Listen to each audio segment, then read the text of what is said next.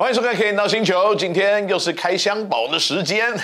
开箱，我通常看到球衣的时候，我都会有一个莫名其妙的兴奋，因为呢，我其实之前有收集球衣的一个习惯，所以呢，在这个我自己打 CBA 的时代的时候呢，我是把所有几乎洋将要离开台湾的人的球衣全部都收集到了，其中包括像什么呃 Abdul Fox 啊，或者是。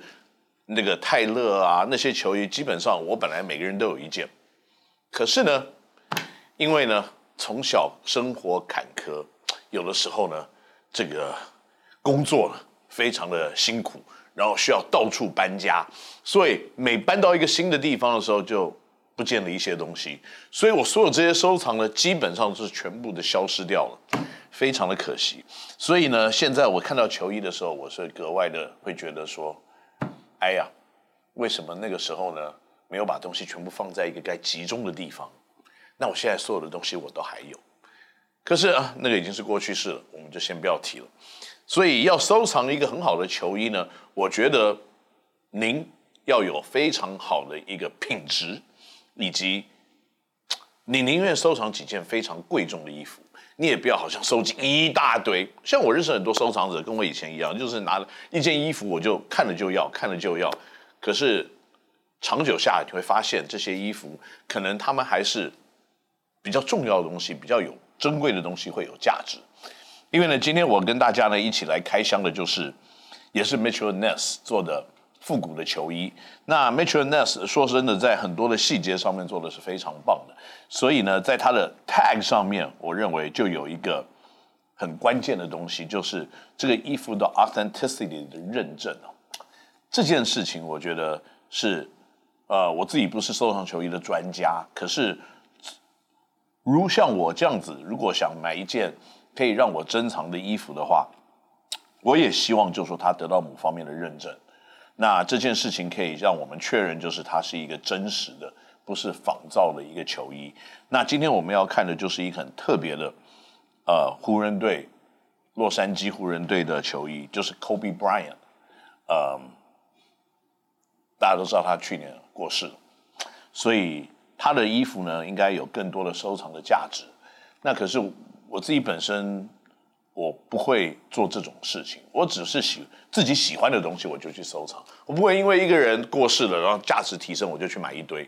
我觉得这个是，也许这是为什么我不是一个专业的收藏者吧。我只是一个对自己比较爱好、喜欢的东西，我才去收藏的一个人。所以这个跟很多人的出发点是不一样的。那讲到这件球衣呢，我觉得是非常的特别啊。跟我们上次开箱的张伯伦是完全的不一样。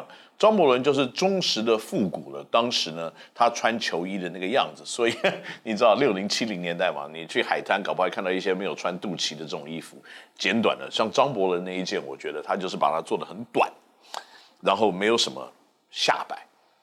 那可是呢，Kobe Bryant 的衣服就也是真实的反映当时的一个剪裁的方式跟材质啊。那这件衣服呢，它特别的地方。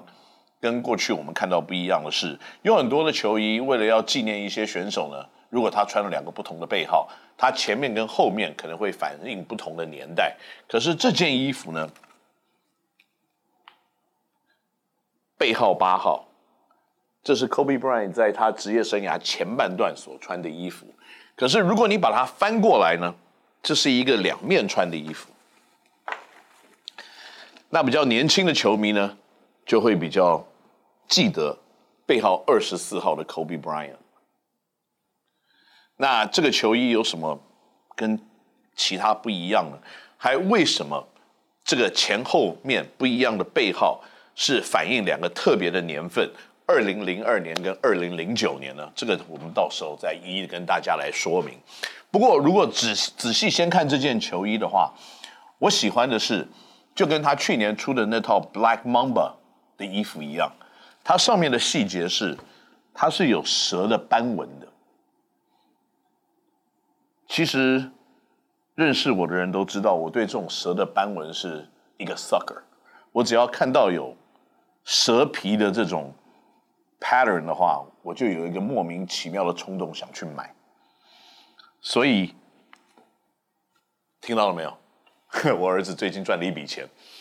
他不知道要送我什么东西，所以有蛇皮啊，就是你老爸喜欢的，听到没有？OK，那我我把它翻回八号这一边了，因为我自己对于 Kobe Bryant 穿八号的时候，我是比较喜欢的。那时候他有一个 baby fro。然后是一个天不怕地不怕的小子，碰到 Michael Jordan 这个 Phil Jackson 跟他讲说：“哎，Michael，我希望你可以跟这个我这个小年轻的球员稍微聊一聊啊，教他一些怎么样在联盟里面可以生存的方式。”结果后来他说：“我有一天要打败你。”这什么东西啊？我是来教你的，你怎么说我要打败你？哦，不，这个就是 Kobe Bryant 他的对自己的信心，以及他刚进联盟这种天不怕地不怕的这一种个性啊。那所以呢，我特别喜欢他穿八号的时代，因为在那个时候呢，我自己还有在打一些篮球，因为他刚进联盟呢，呃，九六九七年嘛，那应该那个时候我还有的时候打得动，而且还可以教训一些人，所以那个时候我就喜欢穿 Kobe Bryant 的球鞋，所以这个八号让我有更多的一些印象。那大家可能会联想，就是说，为什么他前面的球衣要做二零零二年，后面要做二零零九年呢？其实这件事情，我大概跟大家解释一下。以官方的说法是，这两年呢，湖人队都拿下了总冠军。那在二零零二年这一年呢，他跟 Shaquille O'Neal 联手拿下了 NBA 的总冠军。那可是呢，这三年三连霸的过程当中，冠军赛的 MVP 全部都是 Shaquille O'Neal。虽然 Kobe 在零一年的时候呢，他已经平均在季后赛是二十九分，那到零二年的时候，大概也在二十七分、二十八分左右。你已经知道他是有 dominating 的能力。可是呢，全联盟最具有主宰力的人物仍然是 Shaquille O'Neal。所以呢，那个时候就传出了一些这两个人不合的传闻。那事实上有没有不合呢？绝对有，他们绝对是有心结的。因为 Shaq 呢，天生乐观。Big Aristotle 呢，就是一个呵呵呵，我的天分就是这么高，我就是全世界没有人挡住的一股力量。我打球的时候呢，我练球的时候就是一个随性。那我在休息室里就喜欢跟我队友开玩笑，然后圣诞节的时候，劳力士每人发一支。这种队友谁会不喜欢呢？那 Kobe 的个性不是这个样子啊，Kobe 是，抱歉，你凌晨四点跟我来练球。然后你给我投一千颗没有投进，你就不能下班了。那什么？你要礼物？我给你一拳差不多吧，因为你软的像 Sherman 一样啊，没有。这个是他过去后来讲的一些话，说他的队友软的跟卫生纸一样。不过这个已经不重要了，因为每个人的个性在同一个球队不一定都是一模一样的。有的人是因为先天的条件太过于的良好。所以呢，他可能认为我这样子就可以了。那另外的人可能就说，我我一定要朝九晚五，然后打打篮球打到满，打到好。所以个性的不合，目标的不一样，或者种种的可能在沟通上面也有一些问题的情况之下呢，这两个人虽然连续拿了三个总冠军，可是是渐行渐远。那这些事情的爆发呢，是在零三年以后呢，他们组成了 F4，然后呢又没有办法拿下冠军，然后 Kobe 呢就跟他的老板讲说啊，这个我希望我们可以回到 Showtime Basketball，而不是打缓慢的无聊的三角战术。所以呢，这样子一来呢，Shaq 在合约结束了以后呢，呃，哦，没有结束啊，就是他就跑去了热火队了。好，那就是另外一个故事了。